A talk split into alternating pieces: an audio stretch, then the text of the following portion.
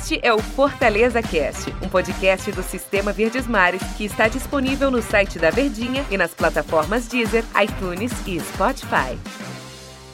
Olá, amigos do Fortaleza Cast. Eu sou Ivan Bezerra, repórter aqui na Verdinha. Meu convidado novamente, o extraordinário comentarista Tom Alexandrino. Opa, gigante, quem somos nós? Que é isso, Que é eu que digo Gentileza isso. O amigo é a do, do categoria amigo. total. Gentileza do amigo. E olha, torcedor tricolor, fica feliz em ouvir essas opiniões rapaz. de profundo honra, conhecimento de Tom Alexandrino. Que Tom, honra, viu? futebol empresa, um Eita. bilionário russo aí querendo comprar dois times no Brasil. Seu primo, né, Ivan? Ivan Savides, né? Savivi. Rapaz, Savivi, Savivi, se né? eu não me engano. Ele, ele é dono do PAOK da Grécia também. É, É, o, né? é o clube no qual ele tem investimento e que ele detém direitos, que é um clube empresa também da Grécia, que é um dos clubes hoje que faz frente ao atual campeão grego, atual vice-líder do campeonato também, enfim. É um clube grande lá da, da Grécia. Interessante que há, até uns certos anos atrás a Grécia estava praticamente quebrada e de repente tem esse bilionário aí já pronto para comprar clubes, mas é uma boa.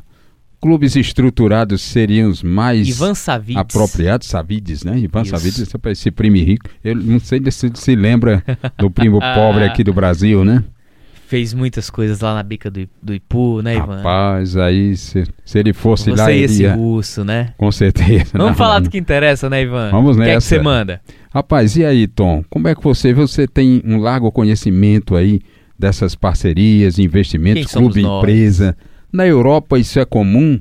Pra cá assusta, tá assustando um pouco a muitos torcedores do Fortaleza, Tom. Vamos lá, eu, eu, eu... É importante explicar para o torcedor que o Fortaleza ele não tá se tornando clube empresa, né? De que o Fortaleza vai mudar o seu rumo, vai se tornar uma espécie de RB Bragantino, não. É porque há um interesse real de investidor russo, esse que já foi debatido várias vezes, né, Ivan, na nossa programação e também nos noticiários, de que ele estaria interessado em investir em um clube aqui no Brasil. E o primeiro a ser procurado foi o Fortaleza de fato. Aí a gente entra no questionamento clube-empresa. Clube-empresa nada mais é do que uma empresa que está investindo para ter retornos, para ter lucros. Por exemplo, ter ações na bolsa de valores. Os clubes e empresas eles podem ter. Os clubes como associação, que é o caso do Fortaleza, eles já não têm essa barganha para entrar nesse mercado financeiro. A diferença é clara. Aí o torcedor ele se vislumbra pelas cifras, né? Porque para você entrar como modelo de clube empresa, na- naturalmente você vai investir, você vai injetar dinheiro, vai derramar. É igual um cano da Cagés que estoura. Falta não acabar a água. É mais ou menos isso aí. Hum. É mais ou menos esse cenário de um clube empresa, de um investidor bilionário desse. E nós temos muitos exemplos ao redor do mundo. É É o- a Europa praticamente ela é toda monopolizada por, monopolizada por clubes empresa. O Milan, pela família Berlusconi durante muito tempo. Aí agora é, um, um grupo de investimento chinês adentrou dentro do Milan. Nós temos o caso do Chelsea, que era um time pequeno, médio. O Roman Abramovich o tornou um dos maiores clubes da Europa, a nível mundial mesmo, campeão da Liga dos Campeões. Manchester City também passa por esse investimento. É, na Espanha, você tem Atlético de Madrid. Só Barcelona e Real Madrid que ainda são associações, não são clubes empresa. Você tem isso muito forte na Alemanha, próprio RB Leipzig, você tem o Bayern de Munique, você tem o PSG. Então são clubes que agregam essa categoria. Na Inglaterra, praticamente todos os clubes são clube empresa. Então isso é um modelo de gestão que de certa forma é competente. O Leicester City foi campeão inglês recentemente. É um clube empresa. Então a gente tem vários modelos que deram certo, mas a gente tem muitos exemplos também que trouxeram alguns fracassos e que não deram tanto certo. O modelo ele é importante, ele é interessante, ele é atraente, mas a gente não pode achar que a gente vai trazer o modelo da Europa e aplicar aqui. Não são as mesmas pessoas. E como toda empresa, você precisa saber de futebol. O seu administrador imediato, o seu gestor imediato, ele precisa conhecer futebol. Não adianta eu ser do ramo de estilismo e moda e querer investir no futebol se eu que vou presidir não entendo e não conheço de futebol. Naturalmente há uma tendência muito forte ao fracasso, por mais que eu seja abastecido de profissionais que trabalham no futebol. Eu não vou entender por que, que o meu time não ganhou. Pô, eu estou investindo tantos milhões, comprei tanto jogador caro, por que, que eu não estou vencendo? Eu não vou ter essa mentalidade. Eu não vou ter esse entendimento. O Figueirense.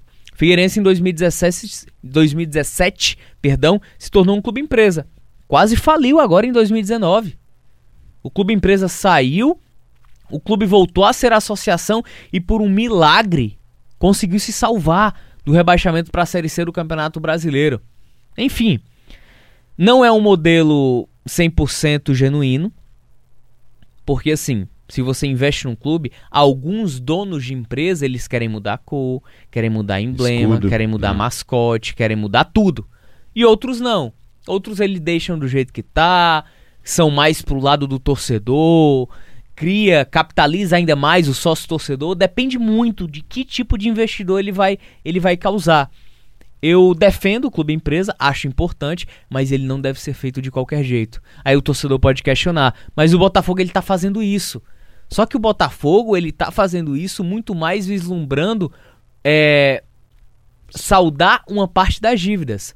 Porque o clube que é associação e ele passa a ser empresa, ele tem um abatimento de uma boa quantia das suas dívidas trabalhistas, ou sejam quais forem que ele, que ele ainda tenha ainda como associação. Por isso que está sendo um risco demais para o Botafogo. Cruzeiro declarou aí que tem dívida de mais de 800 milhões. Minha nossa. Um, um, uma diminuição de 77% das receitas. Então, você se tornar clube empresa nesse aspecto é benéfico, desde que o próximo passo seja com o projeto e não apenas para se livrar de uma parte de, ou de uma fatia daquelas dívidas. Então eu acho que é uma situação muito importante. Futebol brasileiro ele não está habituado a isso. Ah, mas na Europa os clubes europeus são assim, não sei o quê.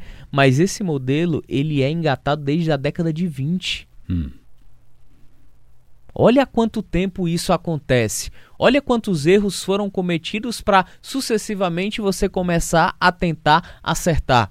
Então, pro Brasil é um risco. Desde que você entenda a missão desses caras, desde que você entenda o real, o, o, a real cláusula com que ele quer entrar dentro de um clube, com que ele quer entrar na vida daquele clube que muitas vezes é centenário, que tem toda uma história, tem toda uma torcida. O CSA estava se projetando para entrar como clube empresa. O Conselho Deliberativo não aceitou. A torcida do CSA não aceitou. Então a gente tem que ter muito cuidado em relação a isso. É benéfico? É. Desde que a gente entenda que tipo de empresa está querendo ou que tipo de investidor está querendo entrar dentro da nossa casa. Por exemplo, hum. entrar dentro é bom, né? Entrar é. na nossa casa, redundância absurda. RB. RB As pessoas falam muito sobre a franquia Red Bull. Ah, a Red Bull está investindo muitos milhões. Estão pegando, estão querendo entender o investidor como apenas um salto financeiro assim de uma hora para outra muito fácil, um dinheiro que está vindo muito fácil. Não é bem assim não. A RB, ela já tem uma tradição de investir em esportes. Os caras têm executivos que lidam diretamente com cada departamento. Por isso que o investimento ele está sendo eficiente, seja lá no RB Salzburg da Áustria, que é a origem, né, a origem de nacionalidade da empresa, da Red Bull, seja o RB Leipzig, seja agora o RB Bragantino. Então todo esse investimento tem pessoas capacitadas, mas como toda empresa, ela é, ela é passível de erros. Ela é passível de, de quebra. Tem muita empresa que quebra. Então é um risco. Por isso que tem que ser muito, muito, mas muito bem estudado. Claro que a gente está teorizando aqui uma possível eventual proposta desse investidor no Fortaleza. A questão cultural também parece que diferencia, né, Tom? Porque é, culturalmente é, aqui é, exatamente. não se tem essa aceitação fácil, né? Exatamente. Não apenas a aceitação, mas o modelo. Sim. Um investidor desse pode vir, mas quem é que vai intermediar? Imagine, vamos supor aqui, Se o Russo compra o Fortaleza, vira clube empresa, Marcelo Paes fica, Sérgio Papelim fica, ele pode mandar todo mundo embora e querer fazer uma situação comandada pelo CEO, né, o, o CEL, hum. que é o grande gestor de empresas e representantes, e trazer outro, outros executivos. Então é muito arriscado antes de firmar negócio, antes de entender, porque clube empresa ele quer retorno. Hum. Ele não vai investir no clube pensando, oh meu Deus, como Luiz Eduardo Girão fez e como outros no mundo já fizeram, né? Ah, eu amo o meu clube. Vou investir aqui para o meu clube escapar. Eu amo Fortaleza. Os caras não estão nem aí. Sim. O clube empresa ele é a representatividade exata de que paixão morreu. É só mercado, é só financeiro. A paixão ela fica só pro torcedor.